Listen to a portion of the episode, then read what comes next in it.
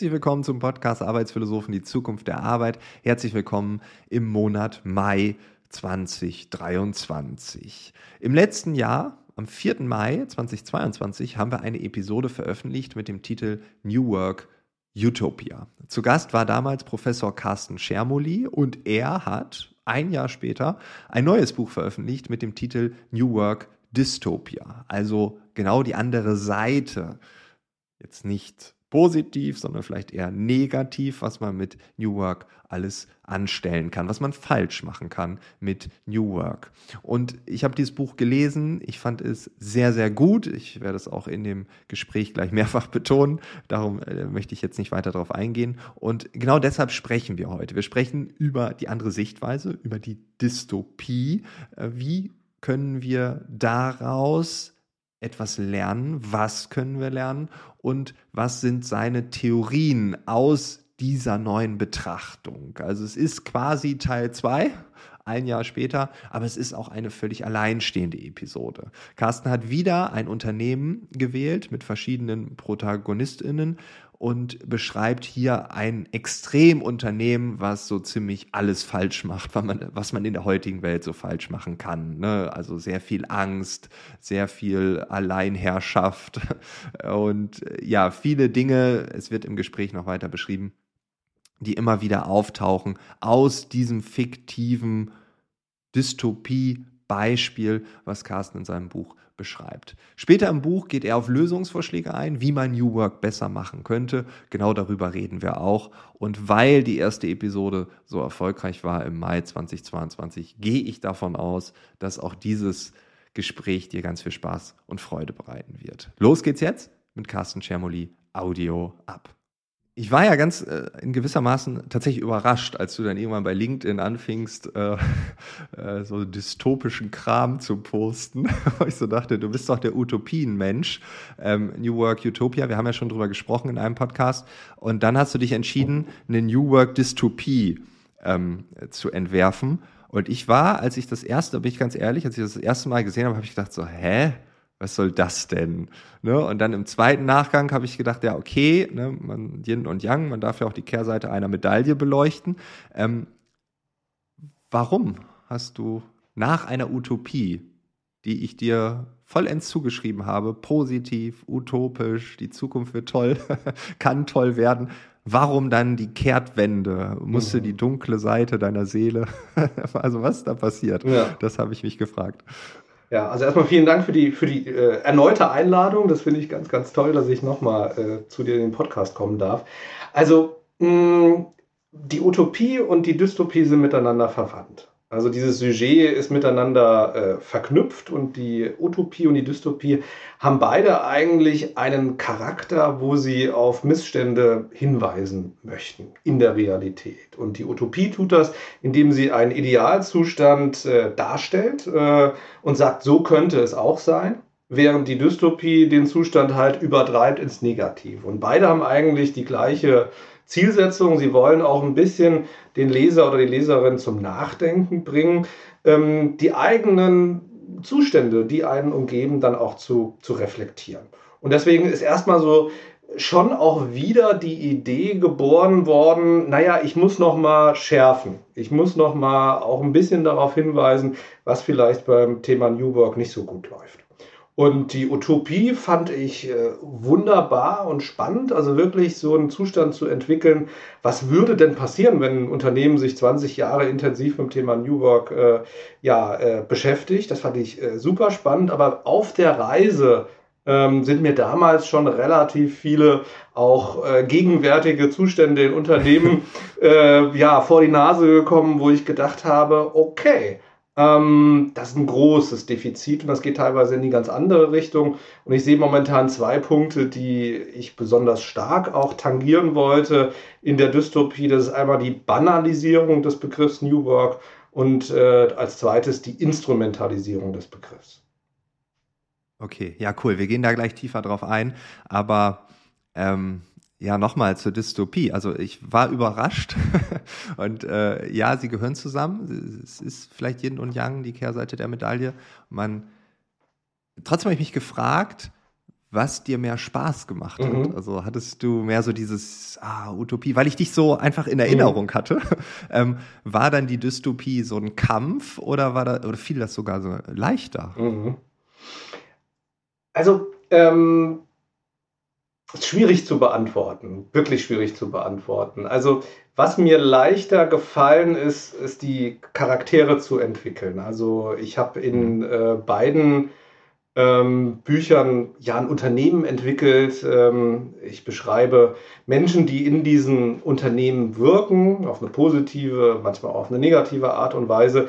Und irgendwie in der Dystopie ist es mir sehr viel einfacher gefallen, diese, diese Menschen zu erschaffen, die Charaktere, also Alfred Kaltenburg als CEO und äh, ja, den, den Werner Schuster als Organisationsentwickler, die Margot äh, äh, Kaltenburg als Personalleiterin, die beiden Söhne, die miteinander konkurrieren. Das fand ich sehr überraschend, dass die ja sehr, sehr präsent in meinem Kopf schon waren und dass ich die sehr einfach dann auch äh, darstellen konnte.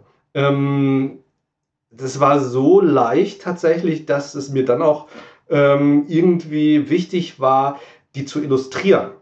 Ich habe äh, tatsächlich zum ersten Mal in einem Buch äh, wirklich dann auch angefangen, die Charaktere bzw. das Buch selbst zu illustrieren. Habe die gezeichnet, habe die gemalt. Das war so eine Phase im äh, Dezember, wo wir alle die Influenza hatten, nicht, nicht, die, nicht, die, äh, nicht Corona, sondern die Influenza. Äh, wir saßen wirklich für vier Wochen zu Hause, weil immer ein anderer oder eine andere in der Familie krank war und dann haben wir viel gezeichnet, viel gemalt. Und irgendwann habe ich angefangen, mir die Buntstifte von den Kindern zu nehmen und habe diese, diese Menschen gemalt, die ich vorher beschrieben habe. Und das ist mir auch sehr, sehr leicht gefallen, überraschenderweise. Äh, ähm, das ist jetzt die Leichtigkeit äh, des Schreibens. Ähm, wie habe ich mich dabei gefühlt?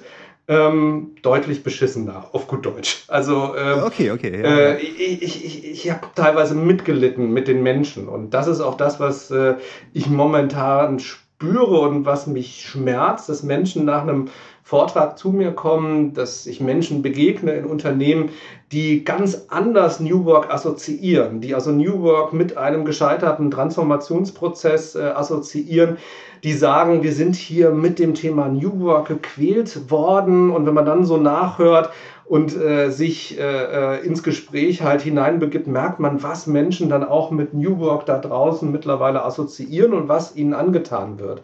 Und auch das war eine Motivation, um dieses Buch zu schreiben. Ähm, ja, auch dem Scheitern vom New Work, aber auch diesem, wir quälen tatsächlich teilweise Menschen mit New Work. Ähm, das wollte ich auch irgendwie äh, literarisch verarbeiten. Okay, ja, äh, ganz interessant, weil ich habe die Frage gerade gestellt, was glaubst du, welches Buch fand ich besser? Ich würde sagen, wir sind äh, im Herzen äh, beide Utopisten und äh, sind eher ähm, an den positiven äh, Zuständen orientiert und äh, setzen die uns auch ein bisschen vielleicht als Leuchtturm vor die Nase. Ich würde sagen, es war die Utopie und es war das Unternehmen Starkande und weniger das Unternehmen Kaltenburg. Ja, äh, also mit deiner Begründung hast du recht. Mhm.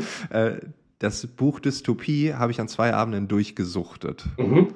Also ich habe gelacht, ich hatte große Freude, habe den Kopf geschüttelt, habe gesagt, wie kann denn nur? Und ja, das habe ich hier gesehen, das habe ich da gesehen. Also tatsächlich war das Dystopie-Buch, ähm, das konnte ich gar nicht weglegen. Aha, also okay. wirklich äh, zwei mhm. Abende und an einem Vormittag, wo mir ein Meeting ausgefallen war, habe ich gesagt, oh, 40 Minuten, da lese ich jetzt noch. Spannend. Also, ähm, genau, also das fand ich überraschend, weil ich mich genauso beschrieben hätte, wie, ja. wie du gerade sagtest. Ähm, wir gehören wahrscheinlich eher zu den Utopisten. Und trotzdem fand ich es genau deshalb so, so spannend, ähm, diese Dystopie wirken zu lassen und dann natürlich, wenn man das liest, sieht man ja den ganzen Kram dann wieder in der realen Welt. Ich hatte für alles Beispiele, ne, wo ich dachte, ah ja, das habe ich da gesehen, das habe ich da gesehen. Oh Gott, das ist doch eigentlich diese Familie von diesem großen deutschen Traditionsunternehmen, was wir dauernd auch in den Medien sehen. Ähm, ich sage jetzt nicht den Namen. Und äh, ich habe auch mich selbst erkannt. Du sprichst auch einmal von so einem Typen, der bei einer IAK einen Vortrag hält mhm. und danach ist New Work. Wo ich dachte, oh Gott, war ich der? der nee, also da hast der Live-Glückhunder. Äh, äh, den meinst du wahrscheinlich, ne? Ja, ja genau, genau. Mhm. Äh, aus Berlin passt ja auch. Da, ne? Na gut, ich bin jetzt kein, habe kein Agile-Unternehmen, aber ähm, da, da dachte ich so, oh Gott, ich war auch schon häufig bei IHKs oder danach. Ähm, ja, da habe ich zum Beispiel nochmal auch mitgenommen, dass das Thema Verantwortung, ne? also ich habe ähm, schon viel darüber nachgedacht, was passiert eigentlich auf einer Bühne, wenn man das Thema bespricht. Ähm, und ähm, man hat ja eine gewisse Verantwortung, auch was da hinten rauskommt. Also wenn da jetzt einer mhm. sitzt, er hört das und denkt, ach so, ich verstehe das jetzt mal so, wie ich es will und setze das um und der Eilers hat ja gesagt. Ne? Und ich hatte mhm. jetzt gerade, das passt nämlich letzte Woche, und ich hatte kurz vor, äh, kurz vor Ostern hatte ich einen Auftritt. Und da habe ich etwas über eine KI in der Medizin im Hautkrebs-Screening erzählt. Und äh, dann zwei Tage später hatte ich einen Anruf von einer Hautärztin, die erzählt hat, dass ihr Mann in einem Vortrag saß und ich hätte ja Schwachsinn erzählt. Und dann war ich erstmal so, wow, ne? also am Telefon knallrot angelaufen, ne? Schweißausbruch, ja. wie, habe ich nicht richtig recherchiert, oh Gott, ich habe das System selbst ausprobiert, what, was ist hier los? Ne? Mhm. Ähm, dann hat sie mir ihre Bedenken erzählt und dann habe ich gemerkt, ach so, das war das stille Post-Prinzip. Ja. Ihr Ehemann hat es leider falsch weitergegeben. Ne? Ja. Die hat dann aber sogar bei dem Unternehmen angerufen, hat gefragt, die haben ja auch eine Auskunft. Und dann habe ich gesagt, nee, nee, warten Sie mal und so. Und die hatte einen Definitionsfehler plus stille Post. Und da ist mir auch nochmal bewusst geworden, boah, was so Verantwortung, also auch nach stille Post. Ähm, und das beim Thema New Work, ähm, das ist ja schon heftig. Also ja. wenn man, man beschreibt eine Idee, vielleicht eine Utopie äh, oder tolle Ideen und jemand pickt sich eine raus, die ihm oder ihr gut passt, setzt die bei sich im Unternehmen ein, auch noch vielleicht falsch oder äh, völlig falsch gedacht. Mhm. Und dann entsteht da ein riesiger Rattenschwanz innerhalb einer Organisation.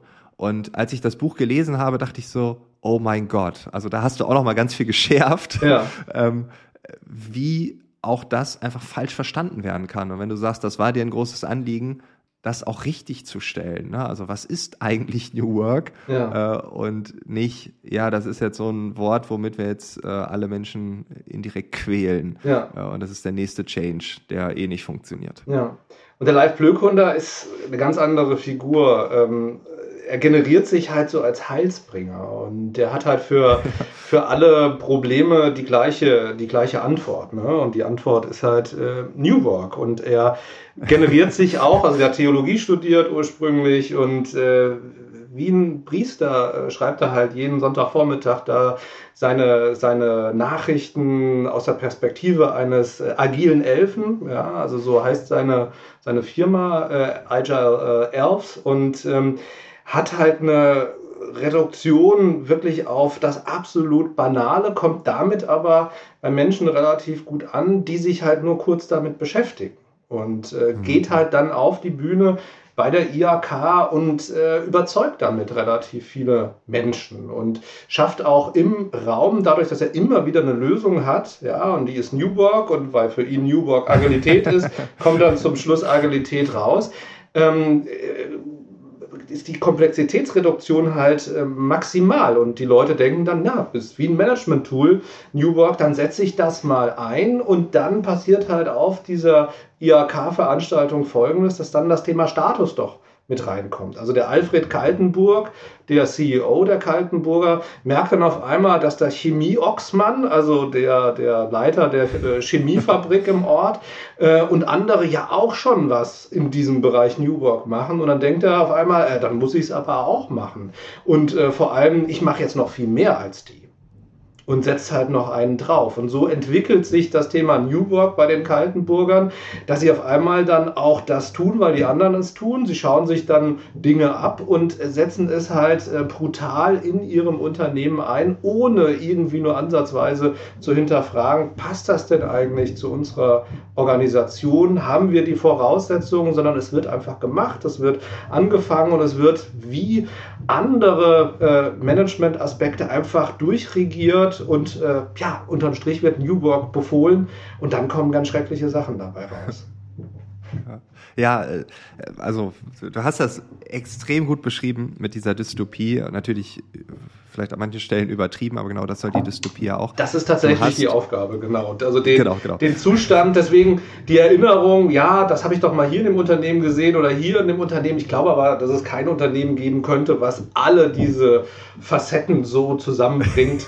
Ähnlich wie bei der Utopie des Unternehmens Takande, was das Positive sozusagen so zusammengebracht hat, habe ich hier halt das Negative zusammengebracht. Und eins ist noch wichtig, ich habe halt keine Anti-Utopie geschrieben. Also das ist noch ein wichtiger Punkt. Die Anti-Utopie okay. ist sozusagen die äh, Weiterentwicklung der Utopie, wenn man denn utopisch alles so verwirklichen würde, was dann vielleicht auch für schreckliche Zustände dabei rauskommen ah, könnten. Okay. Das habe ich nicht gemacht, sondern wirklich eine Dystopie geschrieben. Und äh, äh die Dystopie ist so der Evil Twin, also wirklich der, der teuflische Zwilling. Aber die sind miteinander sehr, sehr verwandt, die Utopie und die Dystopie. Die gehören zusammen. Okay, okay. Das, ja, das ist nochmal ein guter Hinweis. Äh, also, ja, äh, nee, so habe ich es auch nicht empfunden als Anti-Utopie. Ja, okay. Ähm, du hast äh, in dem Buch äh, du sprichst gerade, wenn wir äh, den Begriff New Work, ne, wir haben im ersten, äh, in, im ersten Gespräch hier bei den Arbeitsphilosophen, als wir über die Utopie gesprochen haben, auch deine Sichtweise über New Work ähm, besprochen. Ähm, du hast aber in dem Buch bist jetzt nochmal drauf eingegangen, auf Bergmann, seinen Ideen, seiner Utopie. Ähm, und du sprichst aber auch von einer Gretchen Spreitzer. Und dieser Name ist in diesem Podcast tatsächlich noch nie aufgetaucht. Ich habe überlegt, habe noch ein bisschen in meinen Notizen rumgeblättert äh, und da dachte ich, nee, das ist noch nie hier besprochen worden. In all den vielen Jahren. Mhm. Falls doch, äh, sorry, falls ein aufmerksamer Hörer, eine aufmerksame Hörerin dabei ist, sagt es mir dann gerne. Aber ähm, Vielleicht können wir über die beiden so ein bisschen philosophieren, weil auf der einen Seite ist da Bergmann, dann ist da irgendwie diese Weiterentwicklung oder diese, ähm, ja, die, dieses Weiterentwickeln, will ich gleich sagen, dieses leichte Abändern von der Gretchen Spreizer. Vielleicht können wir da ein bisschen drüber sprechen. Warum Super bist du von ihr inspiriert? Warum äh, taucht dieser Name heute zum ersten Mal in diesem Podcast auf?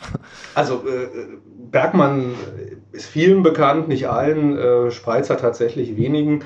Ähm, die beiden sind auch in ihren Hintergründen maximal unterschiedlich. Also der Bergmann ist ein Philosoph, ähm, der Bergmann hat die Gesellschaft äh, im Blick und entwickelt in den 70er, 80er Jahren eine, eine Gesellschaftsutopie. Äh, ja, also der sucht nach einem, ähm, nach einem dritten Weg zwischen Kapitalismus und Kommunismus. Und äh, die Gretchen Spreizer ist Psychologin und damit deutlich bescheidener. Ja. Die hatten einen anderen Fokus und das ist der, der Fokus eher äh, auf, dem, auf dem Individuum ähm, und stellt sich äh, die Frage, was ist eigentlich Empowerment? Und baut da auch auf verschiedenen äh, VorgängerInnen auf. Ähm, äh, da gibt es schon einige Literatur, die schon vorgelaufen ist, ähm, was aus einer psychologischen Perspektive Empowerment ist. Und wenn man das sich anschaut ähm, und dann nochmal den Bergmann kritisch liest, dann sieht man da auf einmal Überschneidungen. Und man sieht auf einmal, dass äh, bei der Spreizer äh, Dinge dann aufkommen, die vielleicht der Bergmann gemeint haben könnte. Denn der Bergmann hat als Philosoph tatsächlich ein Problem. Er hat wenig Kontakt äh, gesucht zur Arbeitspsychologie, wenig Kontakt gesucht zur Organisationspsychologie, auch, nicht, auch wenig zur Organisationssoziologie.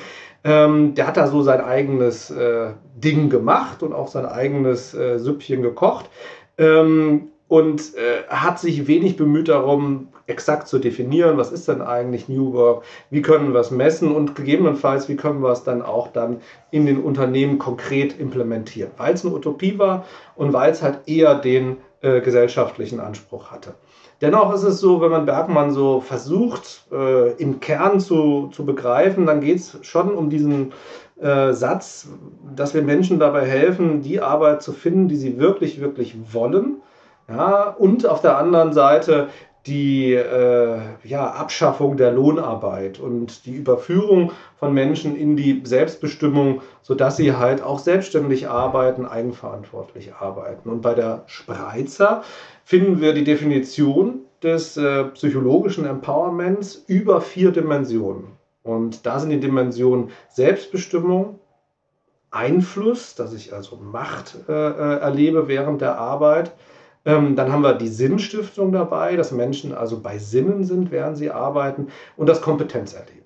Und diese vier Facetten sehe ich sehr, sehr nah auch mit äh, Bergmann äh, verbunden. Das ist, glaube ich, tatsächlich verwandt miteinander. Bei der Spreizer ist halt bei jetzt der große Vorteil, dass sie halt gleichzeitig auch sich darum bemüht hat, das messbar zu machen. Und hat ein ja. Instrument entwickelt, mit dem man psychologisches Empowerment messen kann. Äh, auch normorientiert. Äh, wir haben das für den deutschsprachigen Bereich dann übernommen, sodass man halt dann auch schauen kann im Vergleich zu vielen tausend anderen Unternehmen, wie sinnhaft wird Arbeit bei mir im Unternehmen erlebt, ähm, wie selbstbestimmt äh, erleben die Menschen Arbeit, wie kompetent erleben sie sich und wie einflussreich. Ähm, und das hat natürlich dazu geführt, wenn etwas auch messbar wird, dass man dann Forschung dazu betreiben. Und das ist bei Bergmann nicht passiert, also dass danach sozusagen Antizidenzien, also Voraussetzungen äh, für New Work äh, exploriert worden sind oder auch die Konsequenzen. Und das war halt mit, äh, mit äh, der Spreizer möglich. Und wir haben halt in unserer Arbeitsgruppe diese beiden Ansätze zusammengebracht und ähm, versuchen darüber auch tatsächlich gute Forschung zu betreiben, dass wir uns auch anschauen, welche New Work-Praktiken, die in Deutschland oder auf der Welt als New Work gelten, führen denn zu mehr oder weniger von diesem psychologischen Empowerment, unter welchen Voraussetzungen funktioniert das gut, unter welchen kulturellen Voraussetzungen, welche Persönlichkeitsfaktoren müssen wie ausgeprägt sein, damit das funktioniert und was hat das langfristig dann auch für Konsequenzen, wenn Menschen empowered sind. Zum Beispiel wissen wir, dass Leute dann innovativer werden, dass die Arbeitszufriedenheit höher ist, dass sie weniger fluktuieren dass sie sich mehr gebunden fühlen ans Unternehmen. Wir haben mal eine Studie gemacht, wo wir auch zeigen konnten, dass die Menschen dann ja über die Jahre hinweg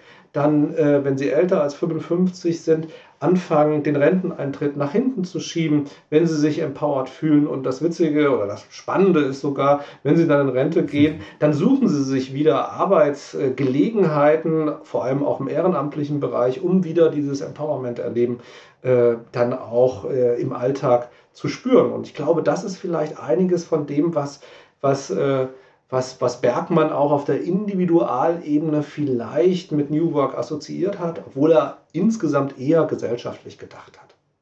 Mhm. Und vielleicht deswegen auch gesellschaftlich gescheitert ist.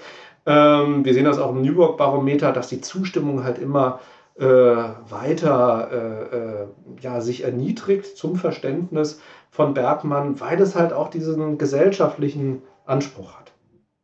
Mhm.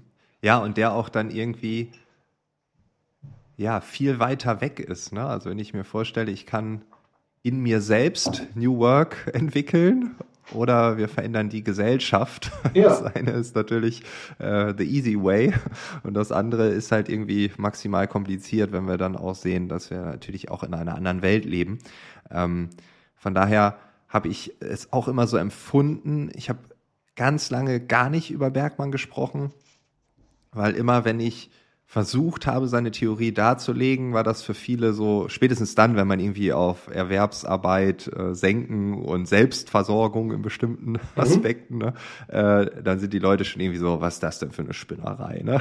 Also das war dann, okay, gerade im, im Unternehmenskontext ist das natürlich dann auch irgendwie die wollen jetzt irgendwie hands-on, was muss ich als nächstes machen? Manager, was ist das nächste Instrument? Ja. Ne, da sind wir uns, glaube ich, auch klar äh, äh einig. Aber ähm, ja, das stimmt. Das war wahrscheinlich zu weit weg von der Lebensrealität und der Kraft der Menschen vielleicht auch äh, daran äh, zu arbeiten, daran äh, ähm, ja, da und Energie reinzugeben, weil das, was Spreizer vielleicht, äh, das ist vielleicht auch schneller umsetzbar ne? und greifbarer. Ja, und es ist halt, ich ja. meine, man muss immer wieder sich auch anschauen, unter welchen ja, historischen Umständen ist da äh, eine Idee entstanden. Und ähm, die Ideen von von, von Bergmann sind in den 70er, 80er Jahren entstanden. Also wirklich in einer Zeit, wo Systeme miteinander ringen, wo wir einen Kommunismus haben, wo wir einen Kapitalismus haben und wo wir auch Gesellschaften haben, die sozusagen den Anspruch haben, wir wissen, wie Menschen ja, äh, zu leben haben. Also die so diesen großen Anspruch auch hatten und wo ja, vor allem Männer immer wieder Bücher geschrieben haben darüber, wie eigentlich die äh, Gesellschaft äh, sein sollte, auch mit dem großen, großen, großen Anspruch. Und ähm, finde sehr faszinierend, was der, was der Bergmann da geschrieben hat, aber es gehört auch in diese Zeit, die nochmal auch wirklich brutal durch den Terrorismus auch geprägt war. Und das beispielsweise in beiden Systemen. Also der Taylorismus ist im Kommunismus wahnsinnig äh, beliebt gewesen. Also es gibt äh, so historische äh, Zeugnisse, wo äh, wirklich äh, Taylor neben, neben Marx, äh, Stalin und Lenin sozusagen von, von Menschen in der Sowjetunion als einer der wichtigsten Impulsgeber für den Kommunismus angesehen wurde. Ne? weil die sozusagen auch damit sehr stark sympathisiert haben, weil man über Taylorismus auch stark Menschen kontrollieren kann und ja. so ein betriebliches System auch unter Kontrolle hat. Und da waren sich Kapitalismus und Kommunismus an der Stelle unglaublich einig. Und da geht der Bergmann rein und sagt, ey, Arbeit darf nicht einfach nur eine milde Krankheit sein und äh, Leute fertig machen, sondern das muss einfach sehr viel mehr sein. Und dafür müssen diese Voraussetzungen ähm, geschaffen werden. Ähm, und das ist halt schon auch äh, sehr, sehr spannend und äh, hat mich sehr fasziniert beim Lesen. Und die Spreizer kam später? Ähm, Spreizer ähm, hat in den 90er Jahren die ersten okay. Veröffentlichungen ähm, ähm, vorgestellt, aber auch auf eine ganz andere Art und Weise. Also gar nicht äh, ähm, äh, in Form eines Buches äh, mit dem Anspruch, wir verändern jetzt die Gesellschaft, sondern wie man das in der Psychologie macht und was ja auch mein Tagesgeschäft ist. Man schreibt halt ein englischsprachiges, peer-reviewtes Paper mit, äh, über zehn Seiten, stellt da was dar und äh, prüft das halt auch äh, empirisch mit Daten, ob das denn so passt und stimmt und kommt halt dann zu einer Schlussfolgerung. Und das hat sie 1995 gemacht und stellt aber auch ganz klar dar, dass das halt nicht ihre alleinigen Ideen sind, sondern dass sie bei Thomas und Welthaus, bei Konga und Kanungo und so weiter sich auch orientiert äh, und äh, glaubt und das auch äh, statistisch zeigen kann, dass diese vier Facetten äh, tatsächlich psychologisches Empowerment ausmachen. Ähm, und das war auch schon eine lange Entwicklung. Ne? Also früher dachte man, dass äh, psychologisches Empowerment, also dieses Gefühl von Empowerment vor allem durch die Selbstwirksamkeit geprägt ist, dass Menschen sozusagen sich kompetent fühlen und dadurch empowered sind. Dann hat man gemerkt, naja, sich kompetent zu fühlen, aber wenn man überhaupt nicht selbst bestimmen kann, das reicht ja gar nicht. Und dann hat man die Selbstbestimmung dazu genommen, hat dann auf einmal gemerkt, naja, das ist immer noch nicht genug. Also ich kann jetzt selbstbestimmt handeln, mich kompetent daran fühlen. Wenn ich aber total sinnlosen Job mache in irgendeiner äh, äh, Produktion, dann hilft mir das gar nicht beim Empowerment erleben. Also brauche ich noch die, die, Selbst, äh, die ähm, Bedeutsamkeit, die Sinnhaftigkeit dazu. Und dann als letzter Faktor kam dann noch das Machterleben dazu, dass Menschen also auch wirklich Einfluss haben müssen. Also Selbstbestimmung ohne Einfluss ist auch wiederum nicht genug. Und dann war das so abgerundet und dann haben das auch, das ist selten in der Psychologie, alle auch so mehr oder weniger akzeptiert. Dass sie gesagt haben, okay, das scheint wirklich psychologisches Empowerment zu sein und man kann statistisch sehr gut zeigen, wie diese vier Facetten der Wahrnehmung von Arbeit, die Gestalt von Empowerment dann ja bilden. Mhm. Okay, super. Ich würde jetzt einmal versuchen, das Dystopie-Beispiel anhand deiner Lösungsvorschläge nochmal so ein bisschen ähm, aufzugreifen. Du hast ein Zitat von Mark Twain in deinem Buch genannt. Wenn du nicht weißt, wo du hin willst, musst du dich auch nicht wundern, wenn du nicht ankommst. Ja. ähm, wenn man jetzt bei irgendeinem IHK-Vortrag sitzt, der Eilas springt auf die Bühne, hält New Work oder dein Agile Elf, ähm, CEO macht das, und dann hört man das äh, und sagt, okay, wir machen New Work. Aber New Work ohne Ziel ähm, ist ja dann, gemäß Mark Twain, ziemlicher Bullshit. Also man sollte mhm.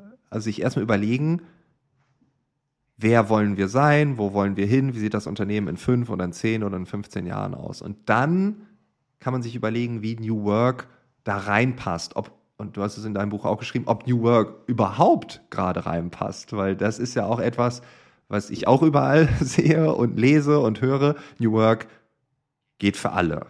Ja, mag vielleicht auch gehen, aber vielleicht nicht heute und nicht gerade jetzt. Und vielleicht muss man gewisse Vorarbeiten machen und dann kann es erst funktionieren. Also New Work ohne Ziel ist lupenreiner Bullshit. Meistens. Ähm, okay. ich, ich versuche mal in der Dystopie zu bleiben und zu beschreiben, wie die Kaltenburger das machen. Ähm, die Kaltenburger hören also bei der IAK, es gibt da dieses New Work ähm, und fangen dann an, aus einer Methode ähm, heraus zu denken und zu handeln. Und holen sich dann die schicken Berater dazu. Ein Beispiel ist äh, Hierarchieabbau.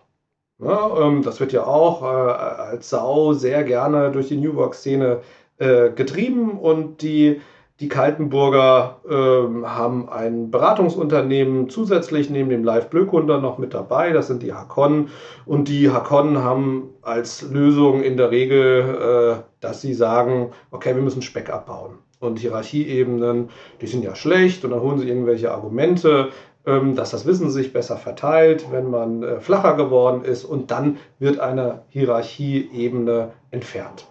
Es wird also aus einer Methode heraus oder aus einer strukturellen Idee heraus einfach gemacht. Und ähm, was ist das Resultat bei den äh, Kaltenburger? Naja, jetzt reporten halt nicht mehr fünf Leute zu einer Führungskraft, sondern 30. Und es bleibt aber ansonsten an der Art und Weise der Zusammenarbeit alles gleich. Es ist nur ja. eine Führungskraft, die jetzt 30 Leute kontrolliert und nicht mehr fünf. Und da gibt es halt absurde Situationen, die dadurch äh, entstehen. Also eine Situation, ähm, die haben ja Tankstellen, die sie unter anderem betreiben. Da fährt halt äh, der LKW auf den Hof, lädt da ähm, äh, Material und äh, ähm, ja, Schokolade und äh, verschiedene Produkte ab. Und dann stellen die auf einmal fest, äh, oh je, ist schon abgelaufen. Im alten hierarchischen System ging das ganz schnell. Man hat schnell in der Zentrale angerufen, hat da seine, Führungskraft gehabt und konnte dann relativ schnell äh, reagieren. Jetzt hat aber auf einmal eine Führungskraft 30, 40, 50 Tankstellen, die sie zu bedienen hat. Und jetzt dauert das Ganze. Ja, und das dauert so lange, dass der eine Teil äh, schon die Ware eingeräumt hat, die schon halb abgelaufen ist. Der andere äh, äh, hat das in der Tankstelle hier hinten ähm, ja, äh, ähm, ins Lager gebracht. Bei der nächsten Tankstelle steht das noch mitten auf dem Hof.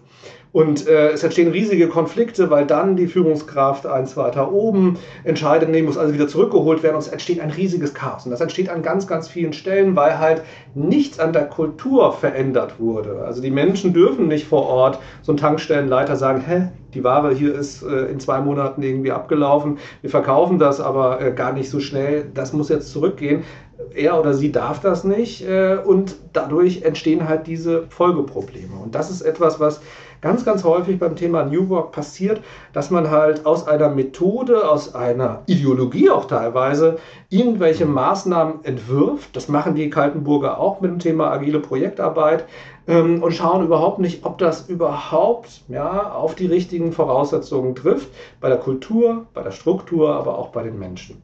Und vor allem passt es eigentlich zu dem, was wir langfristig wollen, passt das zu unserer Zukunft. Und äh, in dem Buch schreibe ich so ein kleines, wie soll ich sagen, Gutachten. Das heißt, die Kaltenburger haben mich beauftragt, ich soll ihnen doch mal eine Hilfestellung geben, mal zusammenfassen, was da nicht so gut lief und was vielleicht eine Alternative sein könnte. Und dann mache ich halt ganz am Anfang äh, den Vorschlag, hört doch mal auf aus der Methode heraus. Äh, New Work zu begreifen, sondern arbeitet doch vielleicht erstmal bei eurer Zukunft, ja, und setzt da an, äh, welchen Zukunftszustand wollt ihr denn eigentlich erreichen? Und das ist etwas, was ich auch sehr gerne in Unternehmen mache. Es gibt sehr viele verschiedene Methoden auch, äh, Zukunftszustände äh, dann auch ein bisschen genauer zu fassen. Und äh, in dem Begriff New Work steht, steckt ja schon der Begriff und das Adjektiv New drin. Ne? Also das ist ja einfach originär zukunftsausgerichtet und sollte dann in der Zukunft wirksam werden. Und deswegen finde ich es extrem wichtig, dass man nicht einfach eine Methode einsetzt und dann scheitert, sondern dass man sich erstmal darüber Gedanken macht, welcher Zukunftszustand soll eigentlich von uns erreicht werden, dann erst auch den Schritt zurückgeht und sagt, okay, welche organisationspsychologischen Voraussetzungen brauchen wir, um diesen Zukunftszustand zu erreichen? Und dann erst zurückgeht, okay, welche Methoden helfen uns denn dabei, diesen, diese organisationspsychologischen Voraussetzungen für diese Zukunft zu schaffen. Also New Work wird aus der Zukunft gedacht und nicht aus einer Methode. Und das ist etwas, mit dem ich sehr, sehr gute äh, Erfahrungen gemacht habe, was ich empfehlen kann, ähm, weg von dem, ich denke New Work von vorne aus der Methode, sondern ich denke es aus der Zukunft. Und das belebt auch ein Unternehmen. Das führt zu ganz, ganz viel Information, wenn man erstmal auch die Diskussion führt darüber. Und das schafft auch langfristig Motivation. Wo wollen wir denn eigentlich mit New Work in der Zukunft hin? Und dann erst organisationspsychologisch denkt und dann erst anfängt, äh, im letzten Schritt über die Methoden äh, zu reflektieren. Und dann kommt erst die Implementierung. Ah, okay, ja, also ich glaube auch, dass ähm, viele Organisationen diesen Weg nicht nehmen, weil er gefühlt viel mehr Zeit und Energien beansprucht, ähm, obwohl eigentlich, wenn man so eine Gesamtrechnung aufstellen würde, es wahrscheinlich genau andersrum ist. Ne? Also die Vorarbeit äh, führt dazu, dass äh, bestimmte Säue, die wir in den letzten Jahren durchs Dorf getrieben haben, nicht mehr durchs Dorf treiben müssen, sondern ja. wir haben eine klare Idee, wo es hingehen soll und dann picken wir uns die richtigen Methoden raus. Ähm, ja, und wir haben, und, wir haben vor allem auch Antworten darauf. Ne? Also man muss ja irgendwie Menschen auch mal eine Antwort äh, darauf geben können, ja. warum machen wir das denn jetzt eigentlich? Ne? Was, ja, ja. was verbessert sich denn dadurch und was erreichen wir eigentlich dadurch? Und das schafft schon Motivation und ähm, die Motivation habe ich halt nicht, wenn ich sage, okay, die Ing macht agile Projektarbeit also machen wir das jetzt auch. Also so passiert es halt mhm. häufig. Ne? Die anderen machen das irgendwie in der Branche auch. Jetzt müssen wir jetzt äh, das entsprechend auch äh, implementieren. Und das sind sehr schlechte Argumente auch vor dem Betriebsrat, äh, vor den ja. Mitarbeitern, vor, vor, Führungskräften, die auf einmal in eine andere Rolle irgendwie hineinkommen, wenn man einfach eigentlich nur das macht, weil die anderen das auch tun. Ja, und das ist, in deinem Buch kommst du irgendwann auf das Thema Haltung. Ähm, da muss ich auch sehr viel drüber nachdenken. Du sagst, dass Haltung oft so als auch als Buzzword einfach verkommt. Also ja, man braucht die richtige Haltung, das richtige Mindset, keine Ahnung was. Ähm, das glaube ich höre ich auch oft. Ähm, aber genau das hier ist ja schon die Haltung. Ja. Oder? Also ähm, und Haltung. Ich habe das mal auch bei bei LinkedIn oder Twitter mal diskutiert vor ein paar Jahren kann man haltungslos sein? Ich glaube, nee, also wir alle haben eine Haltung. so. Also von daher ist es auch irgendwie Quatsch, über Haltung zu reden, sondern es geht ja darum, wie ist die Haltung zu dem Thema. Ne? Und das, ja. glaube ich, das ist, äh, ist so simpel. Ne? äh, Haltung ist ja nicht die Lösung auf äh, das Problem, sondern äh, die Frage ist, welche Haltung haben wir? Ähm, wenn wir über New Work reden, was wäre für dich eine gute Haltung, eine New Work empowernde Haltung. Ja, also erstmal, ich, ich habe an sich kein Problem mit dem Begriff äh, Haltung, sondern mit der ähm, Haltung zur Haltung zur ja. Haltung und der Simplifizierung. Es ja. wird halt häufig zu so einem Fluchtraum äh, dann stilisiert. Ne? Irgendwie äh, New Work hat nicht funktioniert, naja, die Haltung war halt nicht richtig. Ne? genau. Oder New Work äh, ist eine Haltung. Also es wird äh, etwas maximal Abstraktes, weil man kann eine Haltung und eine Einstellung wirklich zu allem haben. Und auch der Alfred mhm. Kaltenburg als Unternehmenschef hat sehr, sehr viele Haltungen und auch Haltungen ja. zum Thema äh, New Work. Sie passen aber überhaupt nicht zu dem, ähm, ja, was New Work, äh, äh wenn man es zum Beispiel als Empowerment definiert, halt auch braucht. Und äh, das finde ich so gefährlich, wenn Beraterinnen und Berater es sich so einfach machen. Und äh, das ist äh, bei dem Live-Blühkunder ganz äh, ähm, ja, äh, häufig zu spüren, dass der halt zum Schluss sagt, naja, denen hat einfach das Mindset gefehlt oder die Haltung. Ja, die war ja. halt falsch, ähm, ohne genau zu sagen, was ist es denn? Welche Haltung ist denn äh, notwendig? Äh, da, da äh, kurzer, kurzer Einschub. Wir haben, müssen eh nochmal über das Thema Coaching reden. Äh, und ich meine, Böhmermann hat ja neu, neulich eine Folge gemacht ja. zum Thema äh, Coaching. Und da ist es ganz häufig so, ich habe sehr viele ähm, äh, auch Freunde, Bekannte, die auch in dieser Solo-selbstständigen Welt oder Kleinunternehmerwelt unterwegs sind. Und wenn die dann äh, die Coaching-Pakete gebucht haben, das hat nicht geklappt, dann wurde oft von den Coaches gesagt, na, du bist vom Mindset noch nicht so weit.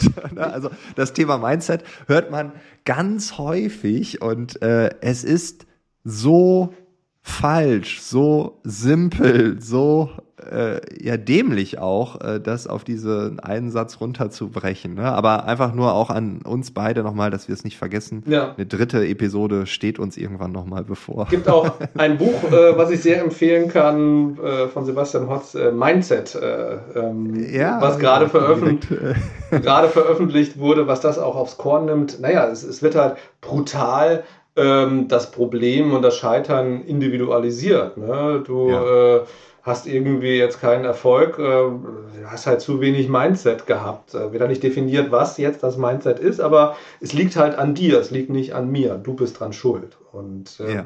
so ist es halt auch bei der Haltung. Ne? Und das genau, ähm, genau. Äh, nutzen viele Beraterinnen und Berater sehr schnell, ja, dass da die Haltung das Problem war, ohne halt wirklich in die Tiefe zu gehen. Und ähm, Haltung kann man unterschiedlich äh, definieren. Und in dem Buch mache ich halt den Vorschlag, ähm, Balancen zu suchen, auch äh, äh, zwischen verschiedenen Extrempolen. Also, dass man eine Haltung beispielsweise auch entwickelt, äh, ja, zwischen Humanisierung und Effizienz. Also die, die Kaltenburger sind ganz brutal halt äh, ausschließlich effizienzorientiert. Also da muss halt New Work helfen und dazu dienen, dass man halt äh, ähm, ja äh, noch mehr Gewinn irgendwie rauszieht. Da ist halt New Work zum Schluss halt in deren äh, Haltung ähm, das Schleifchen, das Geschenkpapier, was um gewisse Transformationspakete und Prozesse gepackt wird um halt noch profitabler zu werden. Also zum Beispiel setzen die auch Open Space Büros ein, ähm, aber nicht um irgendwie schöne Räume zu erschaffen, sondern ausschließlich um halt Büromiete äh, zu sparen. ne? ähm, also das ist für mich ja. ein wichtiger Pol, wo eine Haltung gefunden werden muss zwischen in Anführungszeichen Humanisierung und der Effizienz. Und wahrscheinlich ist es wichtig, dass man beide äh, Perspektiven im Blick hat. Ähm, New Work muss für mich äh, auch den Platz finden zwischen alt und neu, also dass man eine Haltung auch zum Alten entwickelt, denn ähm, der Begriff New erschreckt einfach viele Menschen.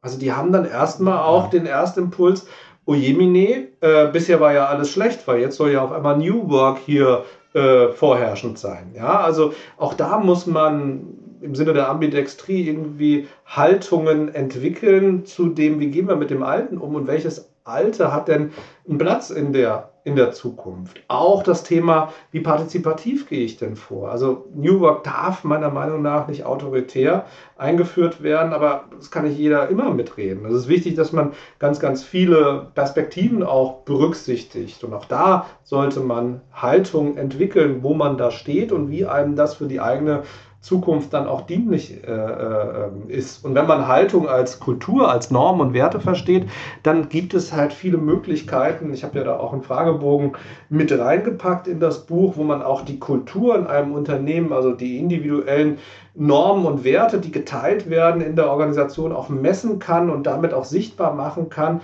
wie dann auch unterm Strich die, äh, ähm, ja, die Werte für Empowerment ausgeprägt sind. Und das können wir beispielsweise in unserer Forschung zeigen, dass das, äh, das Thema New Work äh, erleichtert. Also zum Beispiel äh, die Einführung von agile Projektarbeit läuft halt einfacher ja, ähm, erfolgreicher in dem Moment, wenn Werte da sind für kompetente MitarbeiterInnen, Werte da sind für Selbstbestimmung, Werte da sind für einflussreiche MitarbeiterInnen, Werte da sind für sinnvolle Arbeit, die auch Spaß machen darf. Und wenn diese Werte ausgeprägt sind, dann funktioniert halt agile Projektarbeit beispielsweise sehr viel, viel besser. Aber dann wird das Thema Haltung halt anfassbarer und dann misst man halt ja. vorher, wie das ausgeprägt ist, ob diese Voraussetzungen erfüllt sind.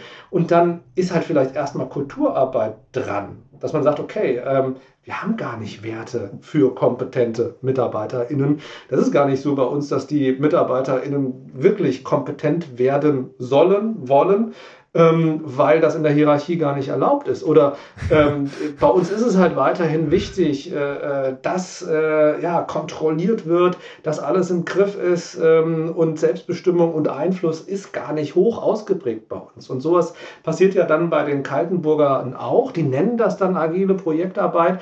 Es geht aber äh, oder trifft auf einen kulturellen Raum, wo diese Empowerment-Werte extrem niedrig sind. Und dann auf einmal ja, wird nichts anderes gemacht als agiles Theater gespielt. Das heißt, die fangen an, dann zu sprinten. Das finden die auch total toll, weil dadurch halt die Releases auch schneller äh, funktionieren. Ja, Effizienz. Aber die ehemaligen Führungskräfte sind halt weiterhin eigentlich Führungskräfte, werden jetzt irgendwie dann äh, Product Owner genannt, aber unterm Strich sind sie Führungskräfte und ja. kontrollieren in den Sprints und äh, das, was halt äh, vor das äh, Treffen in der, äh, in der Teeküche war, ist auf einmal dann irgendwie das Stand-up-Meeting geworden und der Notizzettel ist auf einmal an der Wand die, die Kanban-Wand geworden. Also es ist ist ein agiles Theater, was gespielt wird, ähnlich wie beim Thema Hierarchie, was ich eben genannt äh, habe, ja, ähm, dass etwas überhaupt nicht äh, von den Voraussetzungen passt. Ja, und erstmal an den Voraussetzungen gearbeitet, gearbeitet werden müsste, bevor man dann irgendeine Methode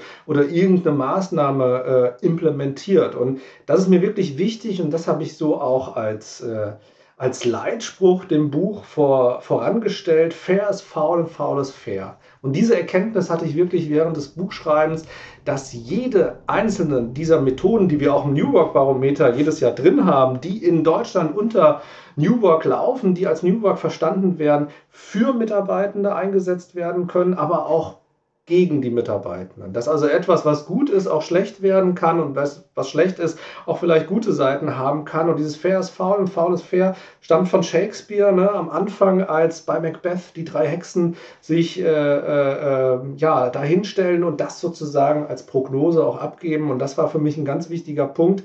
Alles kann auch schlecht sein, was vielleicht gut ja. gemeint ist, wenn man es halt ja, auf einen Boden einsät, der sauer ist. Und ähm, das ist mir ganz, ganz wichtig äh, für die Zukunft, dass an sich originär diese ganzen Methoden nicht positiv sind, ja, und auch nicht positiv wirken müssen, wenn sie nicht gleichzeitig gut implementiert werden und auf einen Boden fallen und auch einen organisationskulturellen äh, Rahmen treffen, der das auch ermöglicht, dass aus diesen Methoden was Positives dann wird. Ja, und da sind wir wieder, also ich habe jetzt gerade wieder den Link zu diesem Verantwortungsthema von eben ne, nochmal, also hier nochmal massiv unterstrichen. Ähm, du hast gerade einen Punkt erwähnt, der, ähm, also wir haben irgendwie Selbstbestimmung, aber manchmal braucht es vielleicht auch autoritäre Entscheidungen oder sowas. Äh, so in dieser Art hast du es gesagt. In deinem Buch beschreibst du, dass es ähm, eine geregelte Freiheit braucht, damit New Work gedeihen kann. Und äh, meine Erfahrung der letzten Jahre ist, dass das Thema Selbstbestimmung, Autonomie, Selbstorganisation und so weiter, ähm, das ist so hochgehangen, dass alles, was irgendwie nach Regeln klingt, in der New Work Welt so eine Art Teufelszeug ist. Ja. Ne? Und jetzt sagst du geregelte Freiheit, in dem Wort geregelt steht Regel drin. Ähm, und das kann ich mir vorstellen, führt in mancher Leihkopf ähm, zu Irritation. Ja. vielleicht zu Recht, weil vielleicht nicht äh, alle das Thema Selbstbestimmung auch dann mal wissenschaftlich äh, ja, hinterfragt haben. Und äh, wir kennen aus der, der Psychologie das sogenannte Autonomieparadox, dass Selbstbestimmung auch Nebenwirkungen haben kann und teilweise sehr heftige und negative äh, Nebenwirkungen haben kann. Und das ist das Schöne an diesem Empowerment-Konzept, dass es halt vier Facetten im Paket hat. Und wir fragen im New Work Barometer äh, jedes Jahr ab, ähm, na, auf welche Facette von, von New Work konzentriert ihr euch ähm, denn, wenn ihr ähm, Maßnahmen implementiert? Und äh, da kommt immer ein ganz großer Balken raus, 90 Prozent, 85 Prozent Selbstbestimmung. Mhm. Und dann, ja, das Thema Sinn erleben, das Thema Selbstbestimmungserleben, das äh, Thema Einfluss erleben, das ist viel, viel niedriger von, vom Fokus her. Das machen sehr viel weniger Unternehmen. Also die meisten Unternehmen konzentrieren sich einfach nur auf das Thema Selbstbestimmung. Und das ist auch erstmal einfach. Ja, es gibt zwei Möglichkeiten, die wirklich einem Arbeit ersparen können. Entweder regle ich alles und ich bin irgendwie autoritär und gebe den Leuten Command and Control alles vor. Ja, das ist relativ einfach, organisationspsychologisch. Oder ich unterlasse es und sage einfach, ihr entscheidet das. Macht schon. Macht schon. Ja. Ihr macht das ja. jetzt. Ja, beides ist ziemlich, ziemlich einfach. Ähm, aber Selbstbestimmung ist halt eine Facette und ich kann jetzt ganz viel Selbstbestimmung haben, ähm, und, und, und habe gleichzeitig halt überhaupt keinen Sinn in der Arbeit. Ich weiß nicht, ob ich bei dir im Podcast äh, ähm, das Beispiel von der Bundeswehr genannt habe. Äh, als ich äh, Wehrdienstleistender war, da, da musste ich damals, weil ich äh, krank auf der Stube war, beziehungsweise äh, nicht raus durfte aus der Kaserne als Transportsoldat, irgendwie beschäftigt werden. Und dann hat man mir damals äh, äh, folgende Aufgabe gegeben mit maximaler Selbstbestimmung. Bitte, lieber Carsten oder bitte, Schermoli, äh, geh in den Keller und reinige dort die LKW-Reifen. Und ich hatte maximale Selbstbestimmung. Ich konnte selbst entscheiden, wie ich da vorgehe, wie viel Reifen ich da reinige, mit welchen Bürsten ich irgendwie arbeite. Und dann habe ich abends gesehen, was mit diesen Reifen passiert. Was glaubst du, was die Kollegen mit den Reifen gemacht haben? Ähm, ja, im besten Fall haben sie die bei eBay Kleinanzeigen verkauft. Ja, das war aber leider der schlechteste Fall. Sie haben ihn in den Container geworfen und haben ihn weggeschmissen, den Reifen. Das heißt, ich habe maximale Selbstbestimmung gehabt, aber äh, für die Tonne. Für die Tonne. Das heißt, die ja. Sinnhaftigkeit war absolut am Boden. Ja, und ja. der Einfluss natürlich auch und äh, die Kompetenzen habe ich damit auch irgendwie nicht weiterentwickelt. Und das ist wirklich so naiv teilweise, auch in der Beraterinnen-Szene, dass man sich so auf Selbstbestimmung konzentriert, aber vergisst, dass es einfach noch andere Facetten von mhm. Empowerment gibt, die dazukommen müssen, damit Selbstbestimmung dann auch tatsächlich positive Konsequenzen haben kann. Und das finde ich ganz, ganz wichtig. Das ist das, das eine. Beim Autonomieparadox kommt aber dazu, dass es halt gewisse Grade von Selbstbestimmung äh, gibt, die dann irgendwann auch Menschen, wenn ich sie nicht vorbereite auf die Selbstbestimmung, ähm, ja, dazu führt, dass man sich unsicher fühlt, auch furchtsam fühlt und dass man auf einmal gar nicht mehr so viel Selbstbestimmung irgendwie haben möchte, weil man orientierungslos wird. Auf der kollektiven Ebene ist die Selbstbestimmung, die ich mir im Team nehme, vielleicht genau das, was die Selbstbestimmung des anderen bedroht. Also ich habe immer so vor Augen, dass man in unserer Arbeitswelt so vier Sachen zu regeln hat. Ne? Also zum einen, mit welchen Tools arbeite ich, äh, wann arbeite ich, wo arbeite ich, also der Arbeitsort und was arbeite ich, die Arbeitsaufgabe. Und wenn ich jetzt vollkommene Selbstbestimmung habe und der eine ITler arbeitet halt von äh, 7.30 Uhr bis 14 Uhr, der andere fängt um 15 Uhr an, der eine arbeitet an dem einen Arbeitsort, der andere an dem anderen, der eine nutzt äh, die eine Programmiersprache und der andere die andere, der nächste äh, arbeitet an dem einen Thema, der andere an dem anderen Thema, aber eigentlich sollten sie gerade gemeinsam einen Hackerangriff abwehren dann wird das durchaus schwierig mit der Selbstbestimmung. Ja. Ne? Oder die Selbstbestimmung auch, naja, ich arbeite heute, bräuchte aber eigentlich Zuarbeit von meinem Kollegen. Der arbeitet aber gerade selbstbestimmt ganz woanders oder in einer ganz anderen äh, zeitlichen Voraussetzung. Ich muss jetzt fünf, sechs, sieben Stunden hier warten, ja, äh, seine oder ihre Selbstbestimmung respektieren, sodass ich dann wieder arbeiten kann, dann wird ja meine Selbstbestimmung dadurch maximal eingeschränkt. Und diese Nebenwirkungen auf der Individualebene, aber auch auf der Teamebene gibt es. Und dafür ist es wichtig, ja, eine geregelte Freiheit zu entwerfen. Also ähm, ich gehe bei den äh, Kaltenburgern klar davon aus, dass sie viel zu viele Regeln haben. Ne? Und dann muss man erstmal durch Entbürokratisierung auch dahin kommen, dass man sinnvolle und gute Regeln hat. Und bei bei meiner Utopia habe ich da auch einige äh, äh Maßnahmen auch vorgestellt, wie man das schaffen kann. Aber es ist nicht ja, die Lösung, einfach zu sagen, dann gehen wir halt Regel, ohne Regeln anarchisch jetzt ja. in die Zusammenarbeit. Ähm, vor allem dann, wenn Menschen interdependent arbeiten. Also wenn meine Arbeit sozusagen abhängig ist von der Arbeit von jemand anderem im Team, da brauche ich eine gemeinsame, geregelte Freiheit. Und da investiert einfach äh, ja, Unternehmen viel zu wenig, weil sie halt Angst haben dann, weil sie einen geredet bekommen, ja, Regeln sind ja böse. Nein, Regeln können sehr viel Druck und auch Konflikte aus dem äh, sozialen System herausnehmen, vor allem wenn sie halt gut sind. Und wann sind Regeln gut? Wenn ähm, ja, das, das Ziel, was mit der Regel erreicht werden soll, halt sinnvoll ist, wenn die Regel eindeutig ist, wenn sie realisierbar ist, wenn man das vorausgesetzte Ziel auch wirklich mit der Regel erreicht, und wenn ich auch eine Idee davon habe, ja, wie ich die Regel auch wieder losbekomme, wenn sich das organisationale System oder der Kunde oder was auch immer weiterentwickelt hat und die Regel gar nicht mehr funktioniert. Also es ist sehr naiv zu glauben, äh, es geht ohne Regeln es ist halt viel schwieriger und herausfordernder, halt gute Regeln zu implementieren, die ja, man dann ja. auch wieder flexibel äh, verändern kann. Und das ist, glaube ich, etwas, wo wiederum Unternehmen halt ein bisschen mehr Arbeit und äh, Zeitinvest brauchen, sie aber gleichzeitig aus der Beraterszene gesagt bekommen, nee, Selbstbestimmung, Selbstbestimmung, Selbstbestimmung, ist einfach nur die Regeln ähm, ja, äh, weglassen und dann ist es halt gut und das Problem ist gelöst. Und das ist naiv. Vielleicht sind genau diese Regeln total wichtig gewesen, um halt gut zu äh, funktionieren. Ah, mega guter Punkt. Also achtmal unterstrichen. Ja.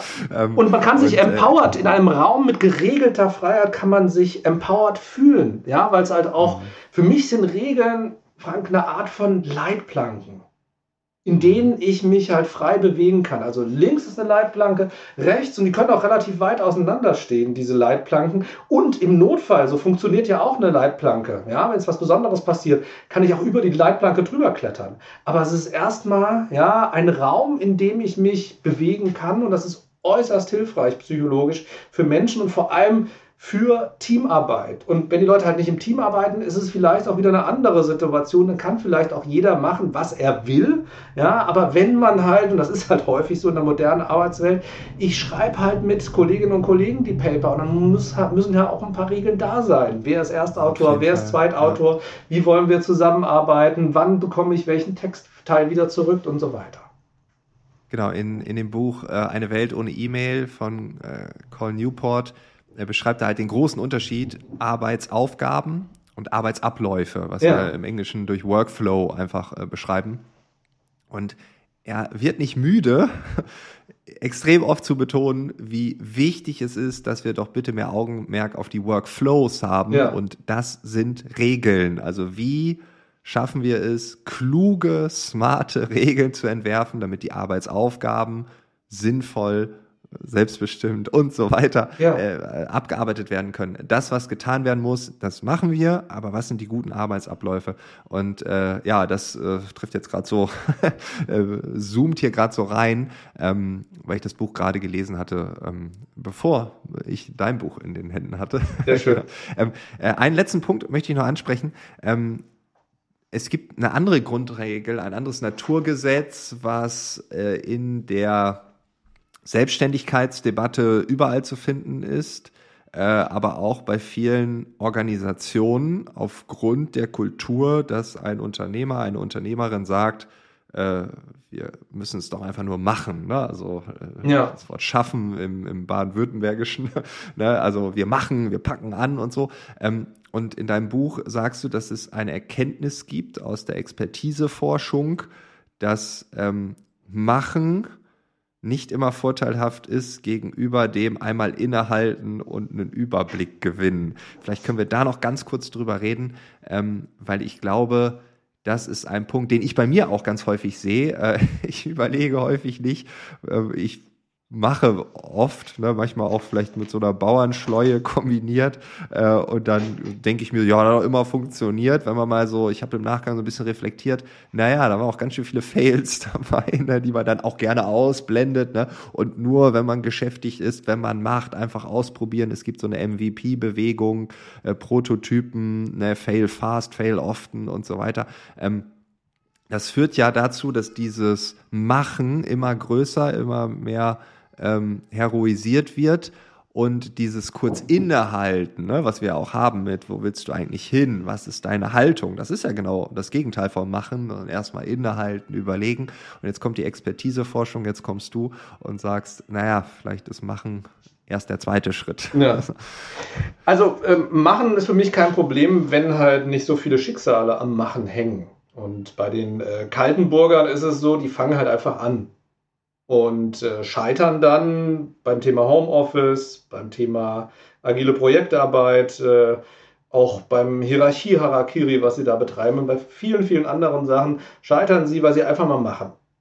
Und dann wird das wieder zurückgesetzt, dann machen sie wieder neu, dann scheitern sie erneut. Und das ist das, was wir aus der Expertiseforschung kennen. In allen kognitiven Expertisebereichen ist das eigentlich so, dass, äh, also kognitive Expertisebereiche, wo es auch um Wissensanwendung und so weiter geht, dass der Experte sich erstmal eine Übersicht äh, schafft. Erstmal Diagnostik betreibt, sich anschaut, wie ist eigentlich der Ist-Zustand, wie ist der Soll-Zustand und dann danach sucht, wie komme ich vom Ist zum Soll-Zustand. Und äh, die Amateure, die fangen erstmal an. Und ich finde immer das beste Beispiel ist eigentlich, äh, äh, ja, so der medizinische Kontext. Ähm, stellt euch oder stell, stell dir mal vor, du würdest jetzt zu einem ähm, Arzt kommen, das irgendwie so ein bisschen komisches äh, ja, Gefühl in der Lunge und da rasselt irgendwas und da sagt der Arzt, naja, ich operiere jetzt mal schnell die Lunge. Oder ich operiere ihre Leber, ich nehme mal einen Teil davon raus und was auch immer würden wir niemals akzeptieren, weil wir sagen würden, ja, Sie sind doch hier ein Experte, Sie müssten doch jetzt erstmal Diagnostik betreiben. Sie müssten sich doch erstmal mit mir, meinem Fall auseinandersetzen. Vielleicht ist ein MRT notwendig und was auch immer. Und im organisationspsychologischen Bereich äh, passiert das ganz, ganz häufig, dass man halt keine Diagnostik betreibt, dass man nicht nach der Diagnostik in den Dialog äh, äh, eintritt, um zu verstehen, was ist eigentlich in dem Unternehmen los und welche Maßnahmen würden denn jetzt passen, zum Beispiel für die Zukunft. Und nichtsdestotrotz sind da Tausende von Schicksalen, die daran hängen. Und das mache ich in dem Buch auch klar, was mit den Menschen passiert, wenn man so ähm, amateurhaft auch vorgeht und einfach mal macht. Ja, und dann scheitert das und dann kommt es zur Fluktuation, zur Depression oder ja, äh, zu Menschen, die vollkommen fatalistisch dann auch die nächste ja, äh, äh, Change-Prozess-Lawine über sich ergehen lassen. Und da ja. ist mir wirklich das Thema Diagnostik und Dialog extrem äh, wichtig, dass Menschen, die an einer Veränderung auch teilnehmen, ähm, ja, äh, müssen, dass sie auch das Versprechen bekommen, dass das qualitativ hochwertig passiert.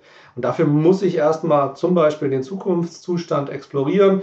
Ich muss mit Diagnostik schauen, welche organisationalen Voraussetzungen haben wir denn. Und dann starte ich erst ja, äh, mit dem Thema wir müssen jetzt an dieser Stelle vielleicht das oder jenes äh, implementieren. Und gerade beim Thema psychologisches Empowerment, auch das habe ich ja äh, mit reingebracht ins Buch, dass ich da den Fragebogen mit reingepackt äh, äh habe, mit Beispielen auch. Ja, es ist manchmal nicht so, dass das, was man sich vorstellt, auch der Wahrheit entspricht, dass man jetzt als CEO die Vorstellung hat, naja, bei uns sind es halt äh, die Leute in der Produktion, die wenig Sinn erleben haben oder wenig Selbstbestimmungserleben haben. Manchmal sind es ganz andere Gruppen und manchmal hat man auch an einer ganz anderen Stelle dann auch eine Herausforderung oder ein Problem und das kann man halt durch gute Diagnostik sichtbar machen, dass man dann erkennt, beispielsweise das Selbstbestimmungserleben ist eigentlich schon relativ hoch bei den Kolleginnen und Kollegen in dem Bereich, aber das Sinnerleben oder das Kompetenzerleben ist im Vergleich zu vielen tausend anderen Unternehmen halt eher unterdurchschnittlich. Und wir sollten erstmal an dieser äh, Stelle dann auch weiterarbeiten.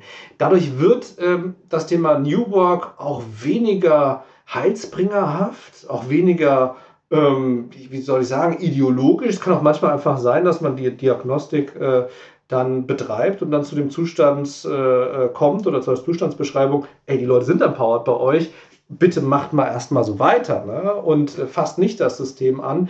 Aber es ist halt, äh, ja, vielleicht auch handhabbarer, als wenn man immer so im Nebel stochert und dann einfach mal was macht und dann die Erfolgsgeschichten ins Schaufenster stellt äh, und ansonsten den Rest verschweigt. Und es sind immer. Menschen, und das ist, glaube ich, was vielleicht äh, in der Psychologieausbildung noch mal ein bisschen stärker vertreten ist, dass wir ganz stark auch darauf Wert legen, dass wir eine Verantwortung haben gegenüber den Menschen. Ne? Dass das nicht ja, irgendwelche Zahnräder sind, sondern dass jede Intervention auch gerechtfertigt sein muss im klinischen Bereich, genauso wie im organisationspsychologischen Bereich und dass man da Wirkungen und Nebenwirkungen auch äh, miteinander vergleicht, auch abwägt und dann entscheidet, ist das denn der richtige Weg und vor allem, dass man viele äh, Perspektiven einlädt. Und das finde ich auch noch wichtig. Nach der Diagnostik kommt halt der Dialog, ne? dass man mit dem äh, äh, mit den Menschen, die betroffen sind, dann auch in das Gespräch eintritt, die Betroffenen zu Beteiligten macht. Und dann findet manchmal äh, wirklich auch ein Prozess statt, der hilft dabei zu erkennen, was ist jetzt in Anführungszeichen die richtige Methode, um die organisationspsychologischen Voraussetzungen zu erreichen und darüber die Zukunft gut zu gestalten und welche Sachen funktionieren halt vielleicht nicht. Und das wissen wir auch aus der Expertiseforschung.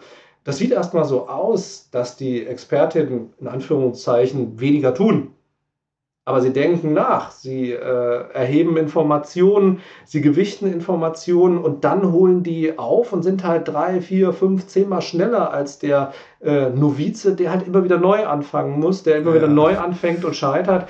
Ähm, und vor allem brauche ich dafür halt eine gewisse Offenheit äh, im organisationalen System und auch von den Kolleginnen und Kollegen, die ich äh, einlade, weil beim Live-Blökunde ist es beispielsweise so, der hat halt immer agile Projektarbeit als Antwort. Das heißt, er weiß immer schon vorher äh, auf das Problem, ohne dass er sich das Problem angeschaut hat, ja, agile Projektarbeit wäre es jetzt. Und das spart ihm wahnsinnig viel Arbeit, weil er dann immer wieder auch die gleichen Folien und Sachen verkaufen kann. Ähm, aber äh, äh, das bringt halt dem Unternehmen relativ wenig. Wenn man halt immer nur den einen Hammer in der Hand hat oder immer nur die eine Operation anbieten kann, äh, wenn man immer sozusagen dann irgendwie an der Schulter oder an der Hüfte operiert wird.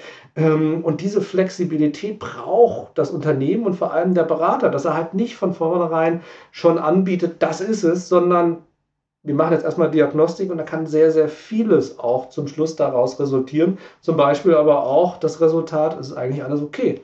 Wir gehen jetzt erstmal nicht den Schritt in diese Richtung. Oder wir fangen erstmal beim Thema Kultur an, bevor wir überhaupt irgendeine New Work-Maßnahme implementieren. Cool. Ich glaube, das war das perfekte Bild, um jetzt auch aus diesem Podcast rauszugehen. Carsten, vielen, vielen Dank. Wir hätten noch, ich habe noch so viele Punkte aufgeschrieben hier. Ähm, die ich dir geschickt habe, aber auch nicht geschickt habe. Teil 3, wir müssen, äh, wir müssen den Teil, ja. den Teil 3 machen, den verbinden wir dann vielleicht mit dem Thema Coaching. Ähm, ist ja auch wirklich ein Herzensthema von mir. Ja, ähm, ja, ja da, da, müssen wir definitiv nochmal drüber reden, weil das Thema äh, Coaching, äh, du wirst ja nicht müde zu betonen, äh, dass das sehr schöne Auswirkungen hat und leider gerade von Böhmermann, El Hotzo und Co was richtig ist, was die beleuchten. Vollkommen ne? richtig. Also ja. de facto. es gibt aber auch diese positiven Seiten. Äh, und die Coaching-Forschung ist da, glaube ich, auch ganz äh, weit vorangeschritten. Und darüber müssen wir äh, auch nochmal reden, weil ich glaube, das Thema Coaching noch viel mehr Gewicht bekommen wird in den nächsten Jahren. Aber da nehmen wir uns Zeit für. Auf jeden Fall. haben wir uns hierfür Zeit genommen. Also vielen, vielen Dank. Sehr gern. Äh, man kann dazu sagen, die erste Episode, die wir zusammen aufgenommen haben, die war der Knaller. Die gehört in den Top 5 auf jeden Fall, vielleicht sogar in den Top 3 All-Time High Arbeitsphilosophen. Wow. Also ja, äh, entweder hast du gut geteilt oder äh, große oder, Verwandtschaft, oder, ich weiß es nicht. Oder nicht so viel Schwachsinn äh, äh erzählt. ja, ja, das kann auch große sein. Verwandtschaft, das war's. Ja, meine, ja, das war's. Meine, meine Mutter hat es elfmal gehört und mein Vater ja. äh, 400 Mal, deswegen. Der Schermoli-Clan aus Berlin, wer kennt die nicht, ne? ja, genau. Große Familie. Demnächst bei Spiegel TV. Sehr, sehr fruchtbare Familie, der, der Clan. genau. Und hören die ganzen Podcasts weg und kaufen die Bücher weg. Ja. Ja, cool. Also vielen, vielen Dank. Ich bin gespannt, wie diese Episode ankommen wird und ähm, ist natürlich alles in den Shownotes verlinkt, wie immer, das Buch. Äh, ich kann es nur empfehlen. Wie gesagt, äh, Teil 2 ging innerhalb von äh, ja, 36 Stunden im Endeffekt dann über die Bühne, dann in mein Gehirn. Ähm, die Reflexion dauert immer noch an. Also Carsten, vielen, vielen Dank. Sehr gerne. Und äh, dann, ich freue mich auf die nächste und dritte, nicht Finale, die dritte einfach Runde dann. Bis dann. Ciao. Das war das Gespräch mit Professor Carsten Schermoli. Alle Infos zu ihm sind natürlich wie immer in den Shownotes hinterlegt. Dort findest du auch das Buch. Du findest aber auch dort einen direkten Link zu Apple Podcasts und Spotify und dem ersten Interview. Also wenn du denkst, okay, jetzt habe ich die Dystopie gehört, jetzt möchte ich auch nochmal die Utopie, dann wirst du dort fündig. Ich wünsche dir jetzt alles, alles Gute. Wir hören uns im nächsten Monat wieder. Bis dahin. Ciao, ciao.